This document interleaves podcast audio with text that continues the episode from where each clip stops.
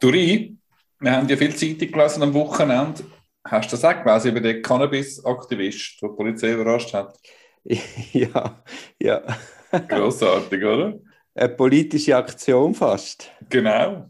Also ganz kurz zum Erklären. Es ist ja bis zu 10 Gramm ist Marihuana, also THC-haltig Cannabis, ist nicht mehr strafbar, der Besitz, wenn es als Vorbereitung für den eigenen Konsum gilt. Und Polizeikorps haben aber immer noch, auch wenn man das mitgenommen hat, äh, das Cannabis, äh, oder ihnen weggenommen hat, hat es immer noch Ordnungsbuß trotzdem noch gegeben, die 100 Franken, weil das wird dann sowieso konsumiert. Irgendwie so. Eigentlich geht das nicht, hat man gemeint. Und dann ist man bis zum Bundesgericht. Das Bundesgericht hat dann klargestellt, nein, nein, das kann man sicher nicht bestrafen. Oder? Da ist man mal am Pflock eingeschlagen. Gewesen. Die Praxis ist aber weitergegangen oder geht bis heute ist fortbestehend, dass offenbar, wenn man Leute verwünscht, die nicht am Kiffen sind, nicht gerade am Konsumieren sind, aber Cannabis bis 10 Gramm auf sich haben, dass man das dann, dass man das einzieht. So weit, so was, gut. Was natürlich ja. hochproblematisch erscheint. Genau. Und der Cannabis-Aktivist, der ist jetzt also auf die Polizeiposten gegangen und hat sich zuerst ein bisschen erkundigt, ja, wie ist denn das genau und äh, was ist jetzt, das ist ja strafbar, ist das nicht strafbar und was würden Sie denn machen, wenn Sie bei jemandem Cannabis ähm, finden, ob Sie das würden einziehen? Dann hat der Polizist gesagt, ja, das würde man machen. Und dann greift er in den Hosensack, der Aktivist, und legt ein Gramm Cannabis auf den Tisch, auf die Hecke. Offenbar der Polizist leicht verdutzt. Stinkt ihm aber ein bisschen. Er bleibt offenbar höflich, stinkt aber ein bisschen. Das bedeutet Schreibarbeit. Muss einziehen. Und die anfechtbare Verfügung hat jetzt der Cannabis-Aktivist. Also die Einziehung hat er jetzt angefochten als Obergericht. Ich glaube, in Zürich als Obergericht ist klar, jede Verfahrenshandlung, in einem bereits bei der Polizei, das ist noch wichtig, jede Verfahrenshandlung auch von der Polizei kann man Beschwerde machen als Obergericht. Er provoziert jetzt das, er sagt, dann mache ich das ohne Anwalt und er wird mal schauen, wenn das Obergericht das ablehnen würde, zieht es das Bundesgericht und äh, versucht da einen Präzedenz, versucht einen Präzedenz zu schaffen. Die Journalisten von dem Artikel haben jetzt zwei geschätzte Kollegen von uns gefragt um ihre Einschätzung zu, der, zu dem Fall. Genau, und der Kollege Schlegel schlägt sich auf, auf die Seite des Staates. und äh, Herr Arbenz äh, ist klar der Meinung, dass sei keine Rechtsgrundlage. Spannend, können wir sicher auch noch ein bisschen weiterverfolgen. Hat nicht wirklich etwas zu tun im Moment mit unserem Hauptthema, aber Wobei wir müssen ja schauen, dass wir den Bezug zur Realität nicht ganz verlieren mit dem Vinzenz-Prozess. Der Schlegel war ja, glaube ich, auch der Anwalt, der die Frage aufgezogen hat, darf man den Cannabis, den du mittreibst für den Eigenkonsum, darf man das eben mit der Ordnungsbuß bestrafen. Ah, okay. Habe ich nicht gewusst, ja. ja. Okay, ja, ja. Dann hast du natürlich der Zampano mit seinen zwei Bürospendli in dieser Sache, das ist klar. Ja, ja, klar, klar. Sind wir gespannt, wie das Sind wird. wir gespannt, wie es weitergeht. Da, da sieht man, mit was für äh, fundamentalen Fragen sich wir Juristen auseinandersetzen. Es hat dann auch noch Verwirrung gegeben mit dem Abschluss vom Beweisverfahren, weißt, mit der StPO 345. Was darf man jetzt im Parteivertrag noch vorbringen? Darf man Beweisanträge dann noch stellen? Wie verhält es sich mit Beweisurkunden? Genau. Ich glaube, du trittst ja eine klare Meinung und ich bin nicht immer ganz deiner Meinung bisher. Soll ich, soll ich mal schnell meine Meinung rekapitulieren? Ja, bitte, Kollege Bamin, Sie haben das Wort. Also, wenn man mit neuen Beweisurkunden kommt, wo man natürlich ins Plädoyer einbettet, dann muss man vor Abschluss vom Beweisverfahren muss man die Urkunde ins Recht legen. Da sind wir uns, glaube ich, einig, oder? Genau, oder beziehungsweise man holt das Einverständnis sein, dass man es erst mit dem Plädoyer kann einreichen kann. Genau, man tut es zumindest thematisieren. Gut, dann gibt es die Frage der Beweisanträge.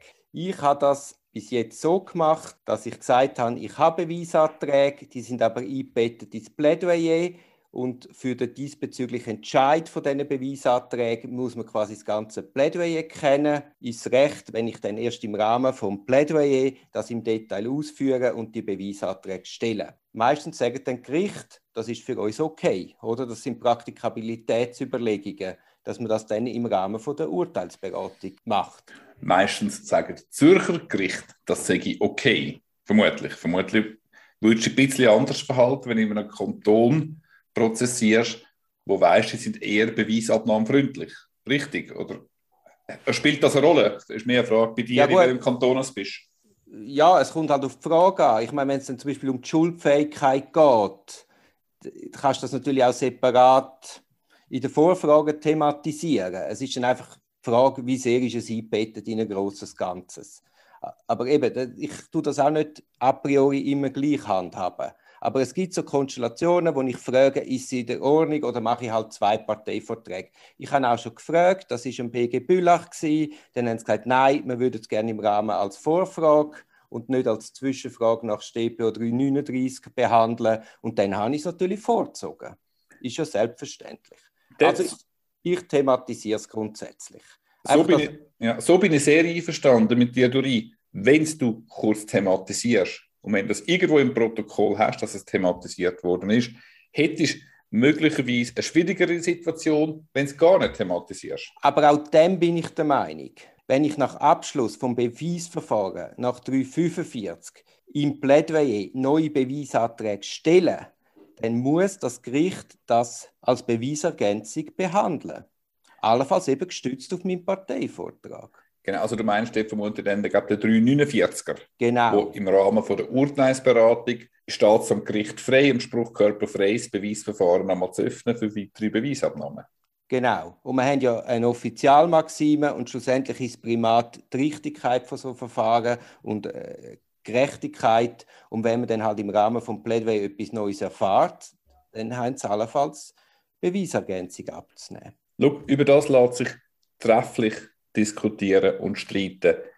Ich meine, nur schon die Frage, ein nicht konfrontierter Belastungszeuge. Sollen wir jetzt das einfach im Plädoyer kritisieren und sagen, ja gut, also solange man den nicht noch konfrontiert, das müsse halt das Gericht allenfalls im Rahmen von 349 prüfen und erwägen. Äh, solange dürfen wir nicht auf die belastenden Aussagen abstellen. Es gibt aber eben einen Entscheid vom, äh, vom Bundesgericht, der sagt, man muss es eben auch explizit beantragen. Nochmal, Befragung von dem nicht konfrontierten Belastungszeugen.